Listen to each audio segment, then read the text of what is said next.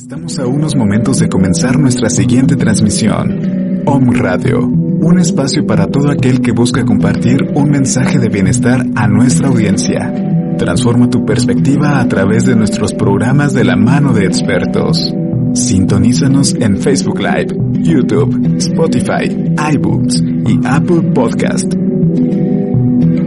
Comenzamos.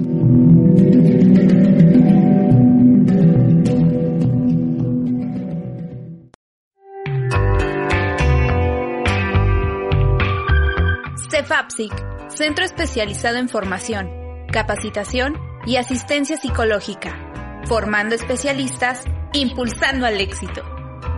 Comenzamos.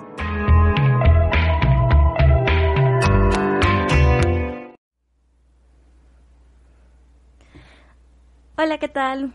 Muy buenos días a toda nuestra audiencia. Bienvenidos una vez más a una eh, nueva emisión eh, de CEFAPSIC en línea.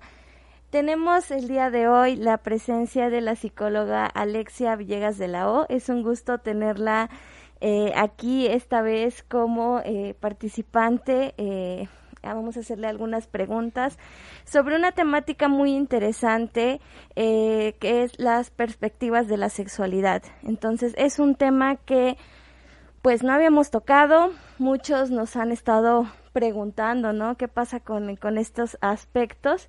Y pues el día de hoy tenemos a la psicóloga Alexia, que es especialista en este tema y pues nos estará platicando un poquito este sobre estas perspectivas no que se tienen acerca de la sexualidad no si es lo mismo con eh, adultos mayores si es lo mismo con adolescentes este cuáles son estos mitos cuáles son las realidades pues un gusto, psicóloga, bienvenida. Ay, muchas gracias, el gusto es mío. La verdad es que poder contar con estos espacios de gente joven que está como muy proactiva en estos temas, en expandirse y profundizar más en temas que son realmente muy importantes y que a veces como pareciera que son tan cotidianos que no eh, nos ponemos como a buscar información sobre ello, ¿no? Pero la verdad es que desconocemos mucho. Es un mundo gigantesco a mí me encanta eh, la sexología, la verdad es que estoy muy enamorada de ese tema. Y pues nada, gracias por invitarme, estoy muy muy contenta de estar aquí contigo. No, pues gracias por venir, pues vamos a, comenzar a desmitificar algunos eh, algunos temas que hay respecto. Creo que muchos tenemos eh, estas, todavía hay muchos tabús acerca de este tema y pues es muy importante que eh, pues en estos espacios no comencemos a, a quitarlos eh, como comencemos a construirnos nuevas ideas acerca pues de estas temáticas acerca de la sexualidad no y que no está mal, ¿no? Porque muchas personas creen que, que, es algo de lo que no se puede hablar y pues es parte de nosotros. Sí, es algo súper interesante, Yadira. Fíjate que yo estudié la carrera de licenciatura en psicología, después empecé a hacer cursos y diplomados sobre educación sexual y a medida en que yo iba avanzando, iba ahondando más en estos temas, me iba profundizando con ayuda de algunos maestros, empezaba a darme cuenta que em, lo maravilloso y lo que a mí más me encanta de la sexualidad es que a veces damos por natural ciertas cosas pensamos que ciertas cosas que nosotras concebimos como naturales así han sido a lo largo de la historia y la verdad es que haber estudiado eh, sexualidad me permitió saber que em, ciertas cosas eh, tienen una historia, tienen un constructo, es decir, se fueron componiendo a lo largo del tiempo a razón de la industria, de muchísimas cosas, ¿no? Como de nuevas expresiones de vida entonces, lo natural que nosotros damos por certero no es tan natural, tiene una historia, no siempre lo fue así, tuvo un inicio, se fue construyendo a lo largo del tiempo, solo que como es tan cotidiano para nosotros, pues dejamos de cuestionar ciertas cosas importantes y esto, eh, pues referido a la sexualidad, imagínate todo aquello en donde nosotros tenemos muchos tabús, en donde no nos atrevemos a buscar información o a platicar sobre ciertas cosas cruciales em, de índole sexual o, de índole eh, personal, porque la sexualidad no solamente compete a un acto de coito, ¿no? A cuestiones de penetración o a cuestiones de reproducción, sino que también tiene una carga de erotismo, tiene que tiene que ver también un, un autoconocimiento, una percepción, tener un propio proceso psicológico también para poder, pues, digamos, conocer tus fortalezas, ver de dónde vienen ciertos prejuicios, ¿no? Pues en tu ámbito profesional, eh, en este aspecto ahora que mencionas, ¿qué, qué tanto te, te ha llegado o qué tanto te ha pasado que pues muchas personas tienen ese problema, ¿no? Para hablar de su sexualidad, incluso para decir, bueno, pues disfruto cuando me toco, disfruto la sensación, ¿no? Tienen como esa barrera de, no, no, no, este, claro. No poder hablarlo, no poderlo decir. Claro, y es bastante comprensible, ¿no? Hemos, digamos que hemos tenido una educación en donde únicamente se nos ha educado en la sexualidad como órganos reproductores, fines reproductivos, pero no hemos tenido una enseñanza del placer, no estamos familiarizados con el placer. Y si nos ponemos a investigar un poquito sobre historia de la sexualidad, observamos cómo a lo largo de la historia en las distintas culturas de alguna manera ha estado penalizado el placer. Entonces, en esta educación más occidental que nosotros tenemos, yo no recuerdo en ningún libro de texto en donde los órganos sexuales se hayan asociado o, ajá, los veamos como un tipo de órgano que te genere meramente placer, ¿no? como que siempre tiene que estar justificado con algo. Sí, ¿no? Los libros nos enseñaron, ¿no? Fines reproductivos, pero pues... Y de ahí vienen las culpas, de ahí viene que probablemente lo que yo, lo que a mí me genere placer sea extraño, sea raro, sea normal, ¿no? Claro. Porque hay algunas prácticas en donde, pues sí, no son muy bien vistas, que digamos. Incluso la autoexploración, examen, o sea, darle una mirada a la vulva, eh, ver cómo luce, tener una educación sexual, ir al médico regularmente, va de la mano también. Al no tener una educación sexual un poco más amplia, nos perdemos de todas las probabilidades que podemos hacer con ello y también la manera en que, la, que nos podemos cuidarnos, porque también corremos riesgos de los que desconocemos. Y no por desconocerlo significa que nos vamos a salvar de ello. Claro, este, ahorita que mencionas esta parte de los riesgos, eh, tener esta, estas barreras, no poder hablar acerca de la sexualidad, eh, considero que, que, es algo que pues es un riesgo eminente, ¿no? Porque no tienes o, las personas no se sienten en esa libertad como ir al doctor y decirle tengo una infección, ¿no?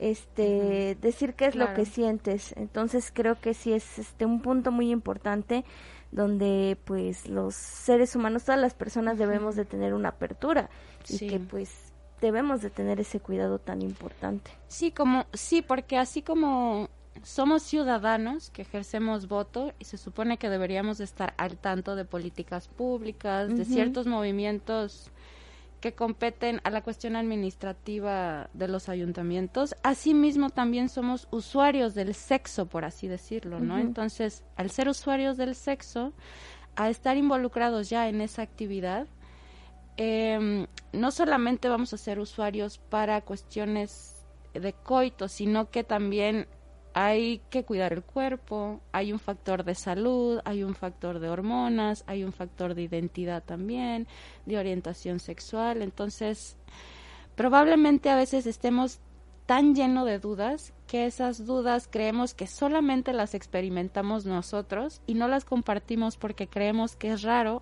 cuando realmente son Em, deseos, prácticas, orientaciones o identidades más común de lo que nosotros creemos, que no nos atrevemos a platicar o a externar por prejuicios sociales, en base a quién sabe qué, ¿no?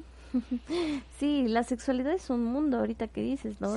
Lo que abarca orientaciones, la salud, este, la parte del disfrute. Claro. Eh, es un sí, es un mundo, la propia percepción del cuerpo, claro. ¿no? Sí, es, es muy interesante también estos debates que tienen las personas em, que juzgan a las personas trans, Es decir, em, defendiendo una postura como si los cuerpos, hombre y mujer, siempre han sido de esa manera, siempre, a lo largo de la historia. ¿No? Cuando los cuerpos se van transformando, se van adaptando, las células se van modificando, es decir, la manera en que una mujer actualmente está representada no siempre fue así antes, ¿no? O sea, tampoco el cuerpo del hombre. A nivel biológico incluso tenemos muchas modificaciones. Sí, nos dan, nos venden esa idea, ¿no? De cuerpos esculturales y perfectos. Creo que desde largo de la historia y hombres y mujeres y pues en realidad no somos así, ¿no? Sí, somos diferentes, variados. Hay mucha, muchísima diversidad, ¿no? Entonces, em, como que se violenta un poco la diversidad, como que a todos los seres humanos nos comparamos con un solo modelo sexual, identitario sexual incluso, es decir, que lo más normal del mundo y lo más natural del mundo tiene que ser, eh, en este caso, si naces sexo mujer, tiene que ser heterosexual, le tienen que gustar las personas del sexo contrario, que en este caso son hombres, y se supone que eso es lo natural, que eso debería de ser, cuando realmente no es así.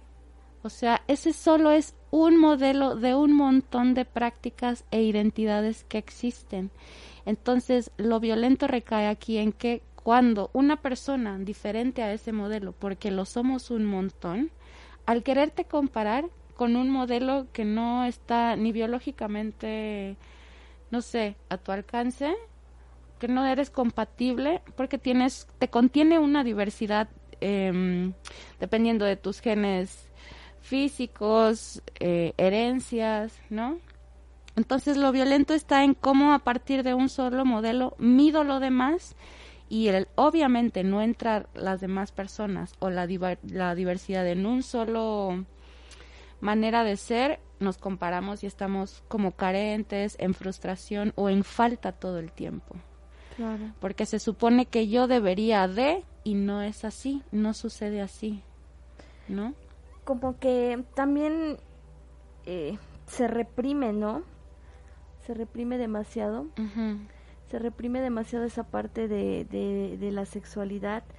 Y este pues no sé eh, tú qué, qué piensas respecto a, a estas personas o, e, en cuestión de que te ha llegado como a la consulta personas que, que no han disfrutado la sexualidad como tal y personas que sí han disfrutado cómo cómo es esta diferencia o qué pasa en ese sentido fíjate que el tomar conciencia de que mm, no solamente existe una manera de llevar la sexualidad alivia muchísimo, porque eso te permite em, no solamente a nivel apariencia, es decir, no siempre vas a desarrollar ciertos músculos, no siempre vas a tener el cuerpo o el físico que tiene una actriz en una en una película porno, por ejemplo, ¿no?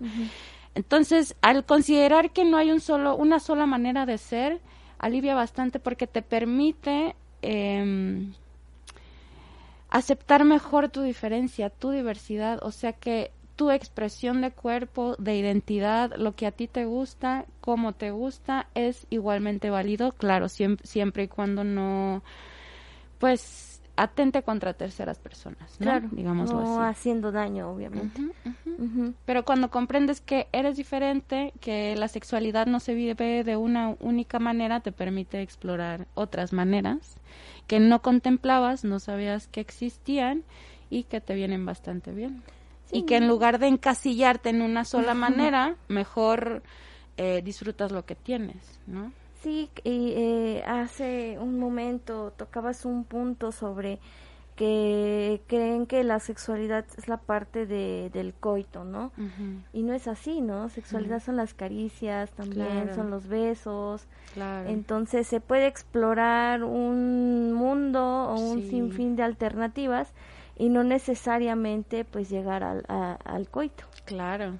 También que tiene una carga afectiva, ¿no? Es decir, pues sí, sí, justamente eso, eh, aprender a, a disfrutar la sexualidad, a verla de una manera que es una parte que nos compone, que también nos identifica, que es parte del proceso de identidad que nosotros tenemos sobre nosotros y que no hay una única manera eh, de ser o hacer, ¿no? Que hay una diversidad bastante vasta que estamos ignorando y que incluso estamos violentando al no contemplarla, porque a medida en que nosotros vamos desarrollando, no van surgiendo nuevas formas de vida, nuevas expresiones, ¿no? Claro.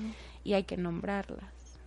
Entonces van surgiendo nuevas orientaciones sexuales, eh, ¿no? Y no quiere decir que no esté válido, simplemente que la historia eh, va creando nuevas narrativas, van sucediendo nuevas cosas, le va haciendo justicia a movimientos sociales también, entonces nos vamos configurando. El ser humano es una categoría viva que va cambiando a medida en que avanza la historia, ¿no? Entonces, estamos sujetos al contexto histórico.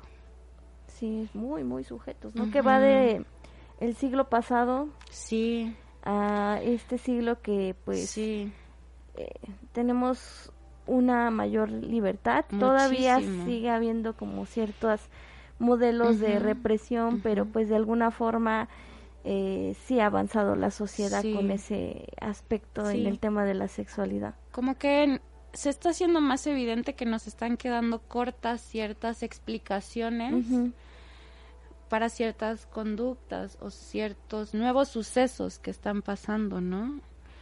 Me platicaba un amigo que hubo una controversia con una chica que hacía boxeo, una chica trans que hacía boxeo. Mm. Entonces, no sabían en qué categoría ponerla, si en hombre o mujer, porque en la categoría de mujer, pues digamos que en fuerza muscular les llevaba una delantera, según decían, y en la categoría de hombre no alcanzaba, o sea, la fuerza no era suficiente, según se percibía. Entonces, no se sabe qué hacer, ¿no? ¿Qué vamos a hacer con las nuevas expresiones de vida que van a ir surgiendo? Que ahorita son eh, nuevas orientaciones sexuales, pero que en un futuro, quién sabe qué vaya a pasar, ¿no? O sea, quién sabe con qué se va a identificar el ser humano, que siempre se ha identificado con algo.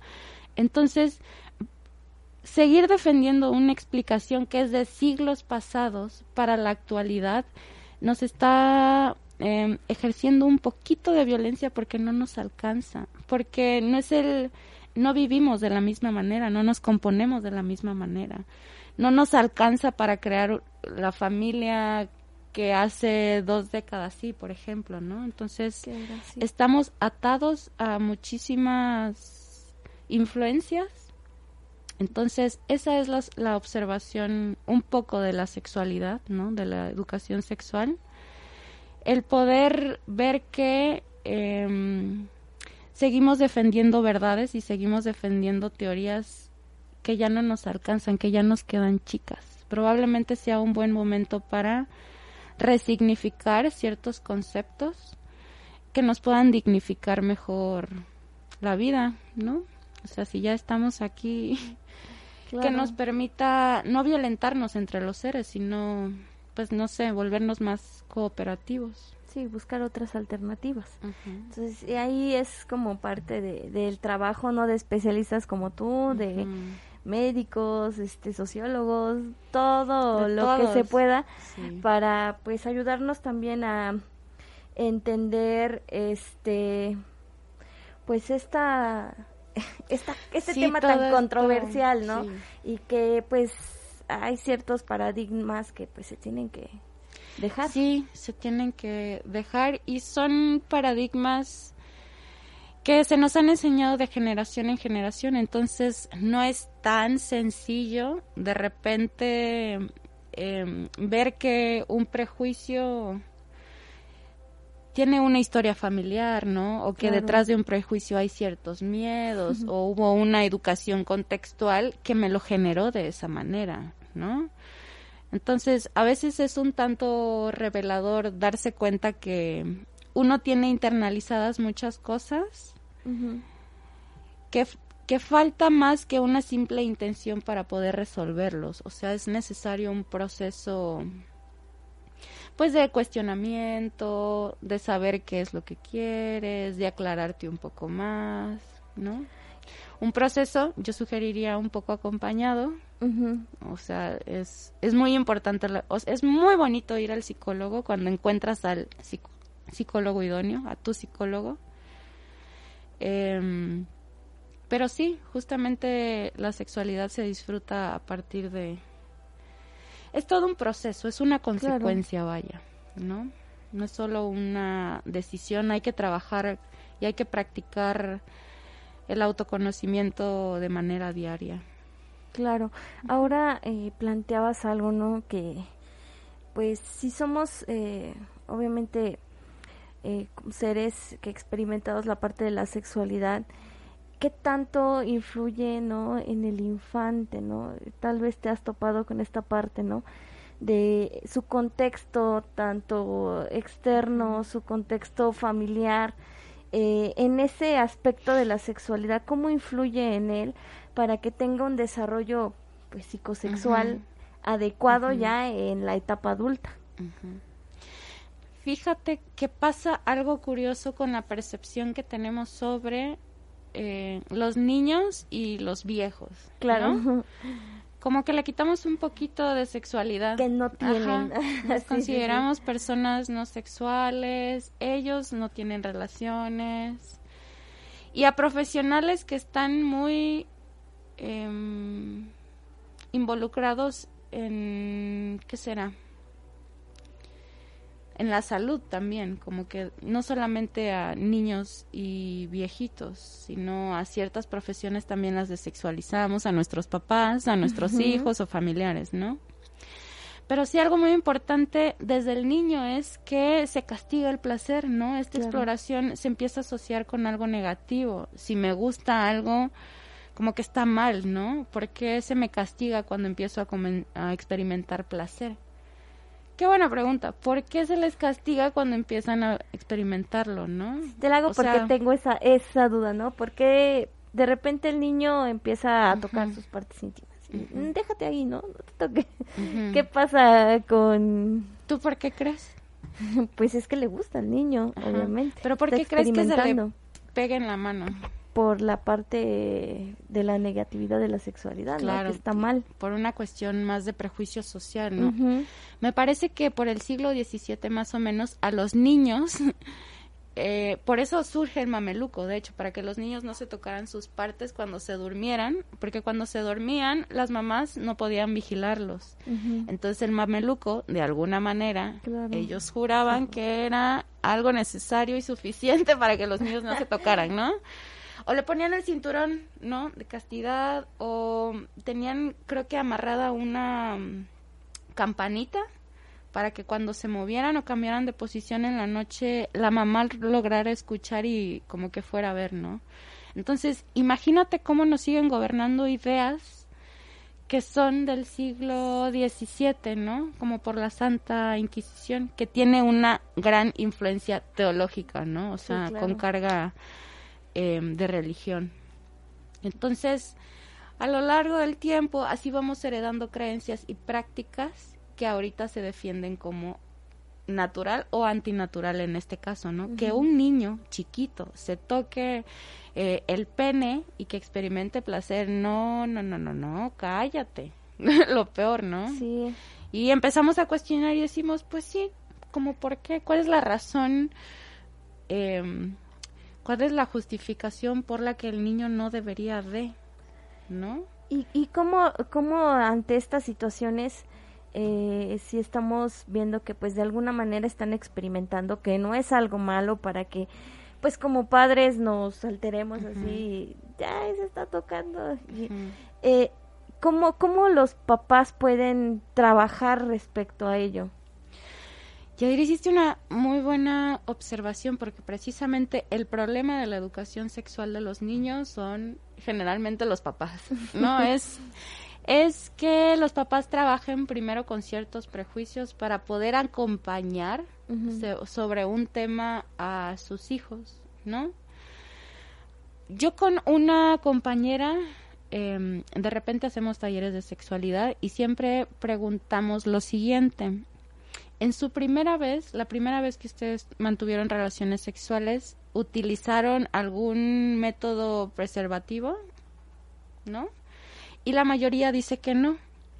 Entonces, no porque no nos hablen de sexo, no porque no nos hablen del placer, de las relaciones sexuales, de la pareja y de todas estas cosas que comenzamos a experimentar, todos experimentamos, eh, no porque no hablemos de eso, no porque le echemos un foco de luz, quiere decir que vamos a dejar de hacerlo o vamos a hacerlo más.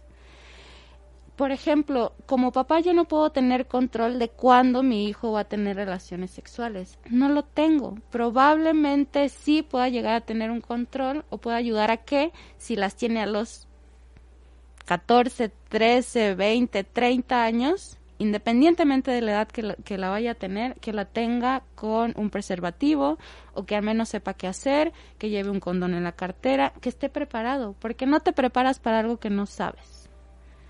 Entonces, sus hijos van a tener prácticas sexuales, es muy probable, entonces no se sabe cuándo lo vayan a hacer, pero el poder tener una comunicación más abierta va a permitir que los hijos se acerquen a personas que sí puedan eh, ayudarles a clarificar ciertos temas y no con el amiguito o con el primito, ¿no?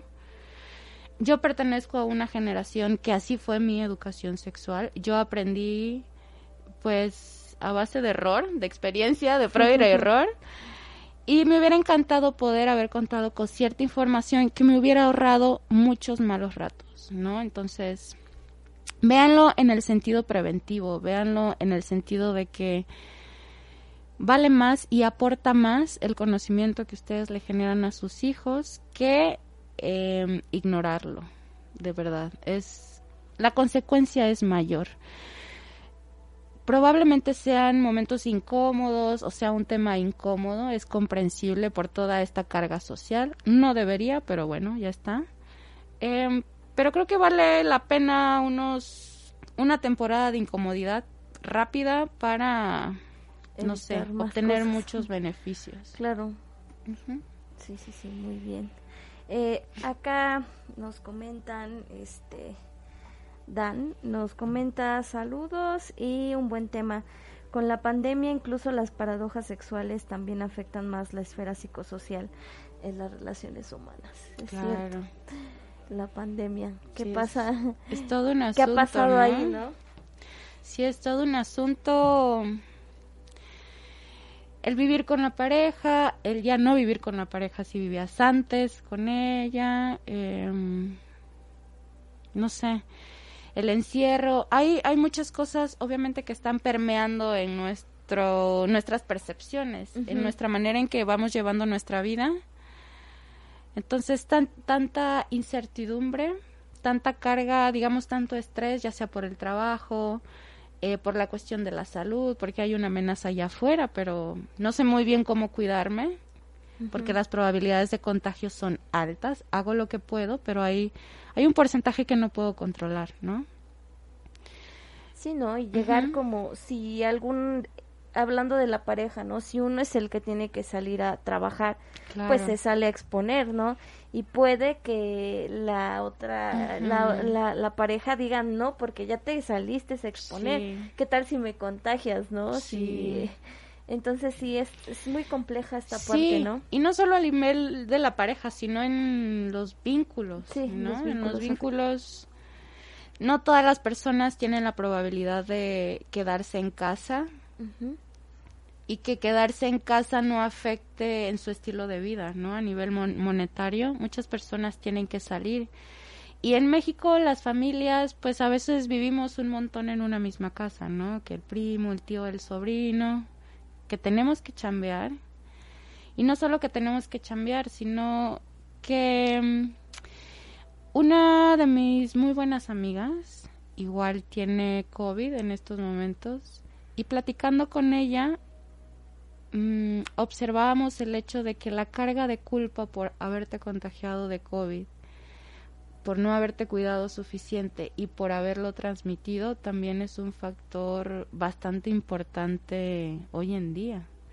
porque no solamente a nivel físico te sientes mal, sino a nivel psicológico por no haber podido controlar algo que no se tiene un completo control, ¿no? De algún sentido. Y pues todo eso permea en el ánimo, el ánimo permea en los vínculos. Tener conciencia de que mi estado de ánimo no solamente es por mi pareja, sino que tengo ciertas influencias eh, que a lo mejor con la pareja explota. Claro. Sí, sí, sí. Entonces, sí es muy bello poder identificar eh, que no todo tu enojo es 100% de quien, con, quien vives en casa, ¿no? Que hay muchas sumatorias que le van agregando. Claro, ¿no? Pues esa, eh, ese es como otro, otro tema, ¿no? Para abordarlo, ¿no? ¿Qué pasa la sexualidad en estos tiempos de contingencia? Eh, porque sí es, pues, otra cosa, ¿no? Otra cosa completamente a como teníamos plena de libertad de tener este disfrute, ¿no? A lo mejor, este, de estos frees, ¿no? Sí, exacto. sí, y ahora ya pues, no, nada. ¿No? ¿Qué pasa, no? ¿Qué, qué alternativas se buscan exacto. ahora que pues estamos encerrados, no? También sería un tema muy, muy interesante para para abordar lo que, qué pasa con eso. Sí, por supuesto. Y bueno, claro, porque los que no tienen, eh, los que practican algún tipo de relación digamos, no tan oficial como noviazgos, que esa también es otra. Este, ¿cómo le hacen, no? O sea, ¿cómo siguen manteniendo esos vínculos sin verse? Pero bueno, las redes. Las redes, claro, claro, ahí también hacen una gran, este, bueno, esta utilización de redes sociales también ahí hacen eh, un, gran este aporte. Hacen de todo. Hacen de todo. Son de doble filo. Sí. Sí, hay que tener respeto. y siguiendo con esta parte de, de, la sexualidad, eh, nos habíamos quedado un poquito en esto de que eh, pensamos, o algunos pensamos, sobre todo, pues más los, los adultos, ¿no? Este, adolescentes que como decías, ¿no? Los niños no tienen un disfrute de su sexualidad, los ancianos no tienen un disfrute, algunas profesiones y pues no es así, ¿no? Todos de alguna manera eh, tenemos, eh, disfrutamos de nuestra sexualidad, no, como nos comentabas, no necesariamente tiene que ser en base al, al coito este como tal, sino pues existen otras formas para para poder tener ese, ese disfrute. Claro.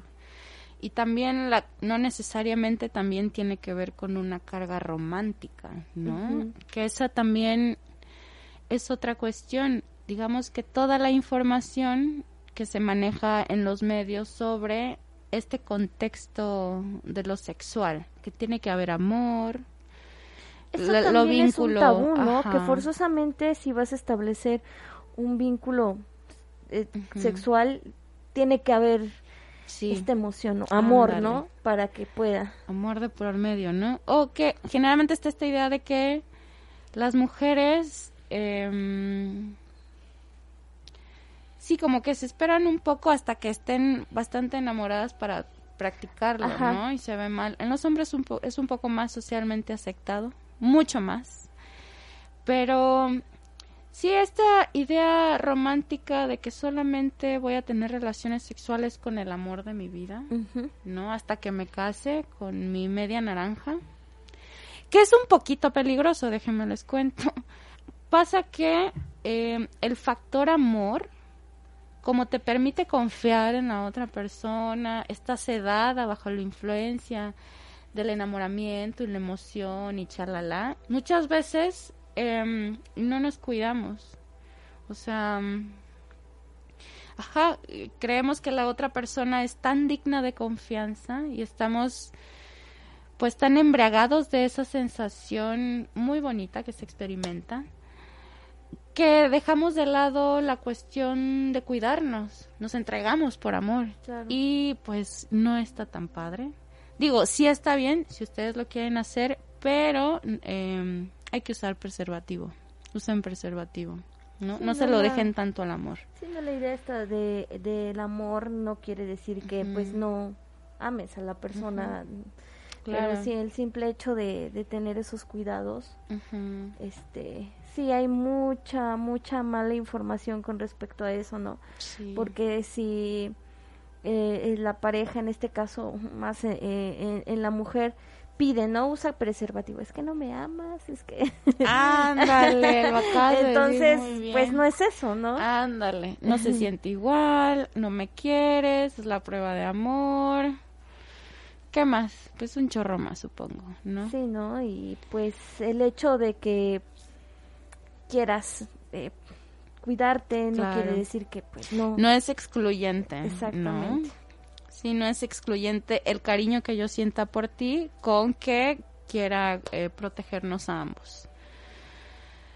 Y pues sí, mejor, eh, mayor educación sexual para los adolescentes nos vendría bastante bien en las escuelas, con mayor orientación hacia el placer, para no crecer con estos prejuicios, ¿no? Y que el tema del amor también es algo sumamente interesante, es decir, toda la idea que tenemos sobre el amor que es bastante demandante, como, em, no sé, dejarle a una sola persona la responsabilidad de que tiene que ser una muy buena pareja, mi mejor amante, mi buen amigo, el mejor cocinero, el más guapo, ¿no? Entonces es muchísima carga para una persona representar todos los eso. papeles que a ti te faltan o tu carencia para que tú puedas ir mejor, Entonces, no hay manera, no hay manera de yo cumplir las, las necesidades de alguien al 100%, ¿no? ¿Hasta qué tanto eh, te enamoras realmente del otro? ¿O hasta qué tanto estás con el otro? ¿O hasta qué tanto lo quieres como modificar en algún sentido para hacerlo encajar en tus necesidades? ¿No? Entonces, al darnos cuenta de que no una sola persona nos va a cubrir las necesidades, ni yo a la otra persona, ni nos vamos a rescatar ni nada, como que em, te tranquiliza un poquito más, te permite disfrutar los vínculos mejor desde una posición de compartir y no de que debería de ser de cierta manera. Porque pareciera que el amor que nos manejan en las novelas, en las películas, es tan imposible que tienen que librar un chorro de batallas, Sí. tienen que vencer la prueba del amor y así. Es un amor tan imposible que los posibles no nos saben a amor. Si no es problemático, no es. Si no es tóxico, tóxica, no. No. No es el bueno. Sí. Porque amores que mueren, nunca mueren, matan. O algo así decía la canción. Amores que matan, nunca mueren, ¿no? Ajá, Entonces, qué complejo, ¿no? sí, toda esta carga de información musical, que te hablan sí. de una sola manera de eh, amar, pues le echan más, digamos, leña al juego para considerar que mm, una persona nos complementa y que andamos por ahí buscándola, ¿no? Claro, y, y, y tocando, ahorita que, que hablas de esta parte de, de este amor que se vuelve casi imposible, eh, me pongo a pensar en este aspecto de, de- de la sexualidad eh, que sobre todo más con los adolescentes, ¿no? Como comentas de que no hay una adecuada educación sexual, pues se van con la primera persona que conocen, ¿no? Experimentan y ni siquiera saben que eh, en cuanto a, a la parte de, de- de la sexualidad, pues hay otras alternativas, sino que fue con la primera persona y, y por eso pasa tanto de eh, eh, embarazos no deseados, estos rompimientos, engaño, infidelidades, Claro. porque Muchas cosas no escondidas, ¿no? Claro. Como que muchas, sí, sí, sí, sí, muchos secretos que todos sabemos, que muchos compartimos, pero que todos ocultamos y gastamos mucha energía en hacerlo. No nos damos cuenta que el otro también lo practica, ¿no?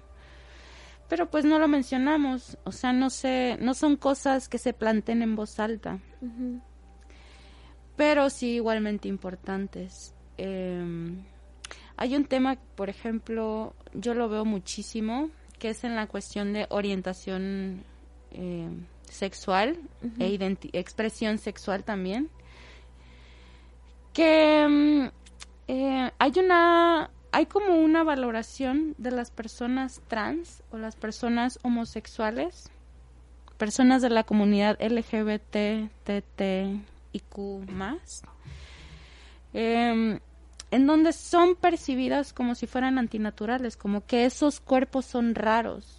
Incluso ellos mismos tienen una percepción en donde se ven fallidos, sujetos Em, con otra corporalidad, como que se experimentan en un cuerpo que, que, no. es, ¿no? Como de, yo quería el cuerpo de mujer y esto, o sea, no, no me hace congruencia.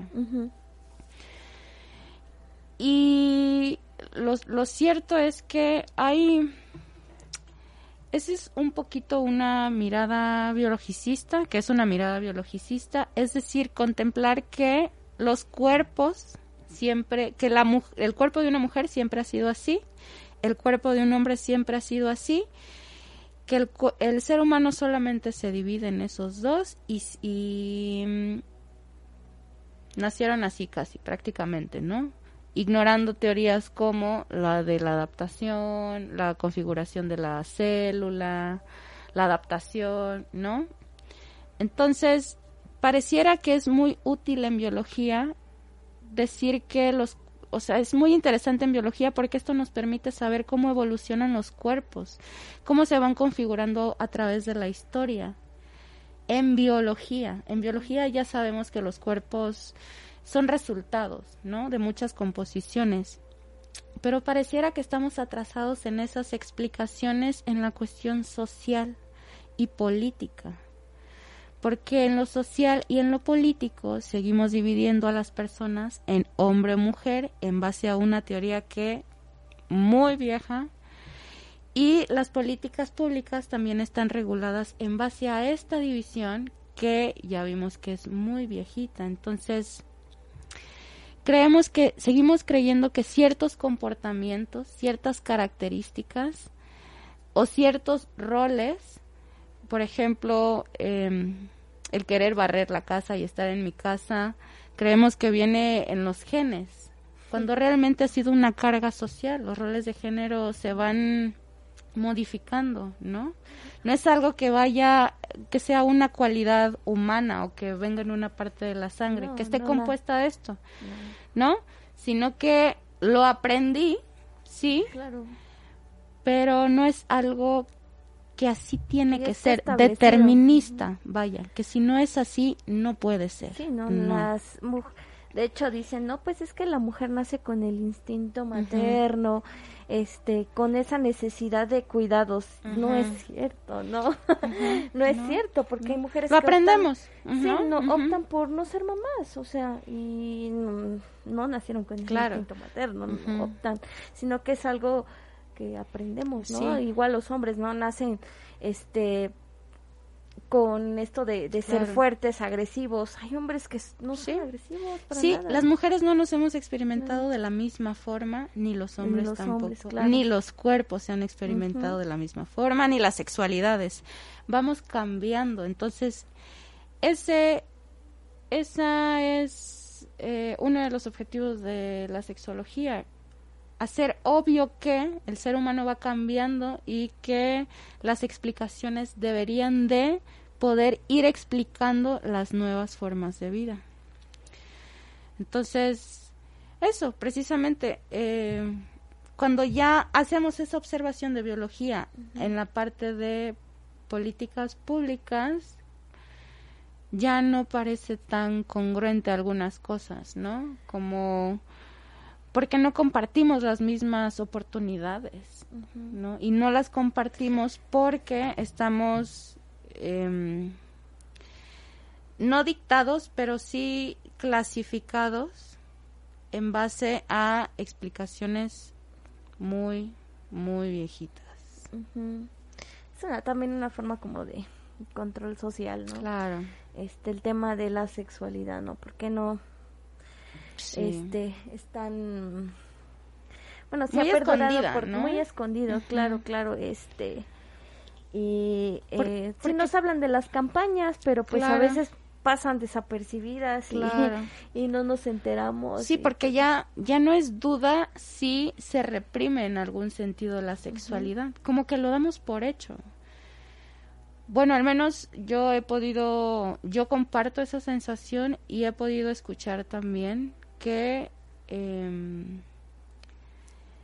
hay una percepción de que hay una represión sexual o que nos reprimen en algún sentido sexual. Esa ya no es la pregunta si te reprimen o no, porque creo que queda un, o sea, es muy extraño ese sentimiento compartido en la colectividad, vaya. Entonces, más bien es ir deconstruyendo eh, los estándares sexuales por los que nosotros nos hemos clasificado e incluso evaluamos a las demás personas, ¿no? En automático. Porque no solamente se queda en el plano erótico, sino también al relacionarme con el otro, tengo expectativas que tú deberías de hacer y tú tienes expectativas que yo debería de hacer en base a mi profesión, mi género, mi rol, ¿no? Entonces, claro.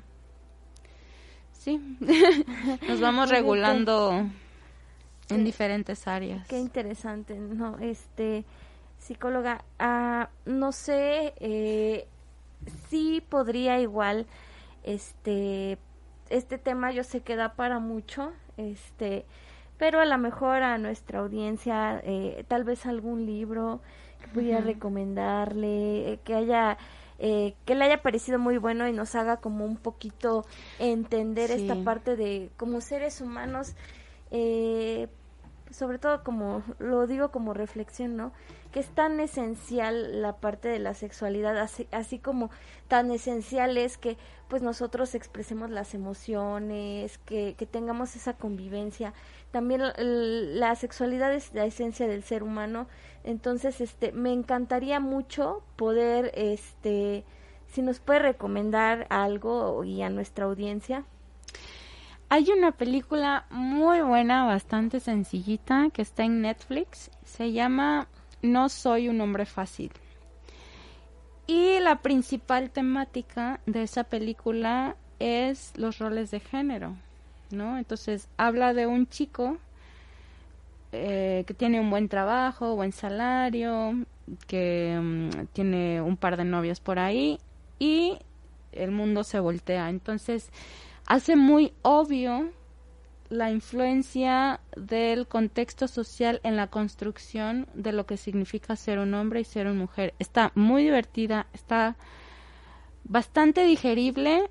Es un nombre que suena muy comercial, pero la enseñanza y el mensaje que te deja y la manera en que te, te, aclara las cosas está muy bueno. La recomiendo mucho. No soy un hombre fácil. No soy un hombre fácil en Netflix. Perfecto.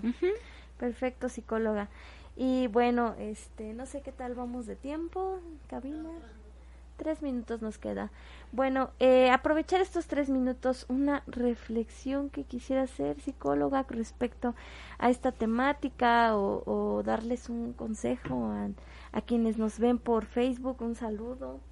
Gloria, Dalia, Dan, el licenciado Francisco, que también aquí nos está Hola. escuchando. Y pues, primero, gracias por este espacio me parece muy interesante y agradezco siempre que se le dé apertura a este tipo de temas, a las dudas que van surgiendo, que se generen espacios y no consejos, sino como un compartir el hecho de que mm, nos la sexualidad es muy bonita, es muy importante, es una parte de nosotros, nos configura en muchos sentidos y mm, explorarla a nivel erótico, a nivel psicológico, a nivel orgánico nos permite acercarnos más a nosotros mismos.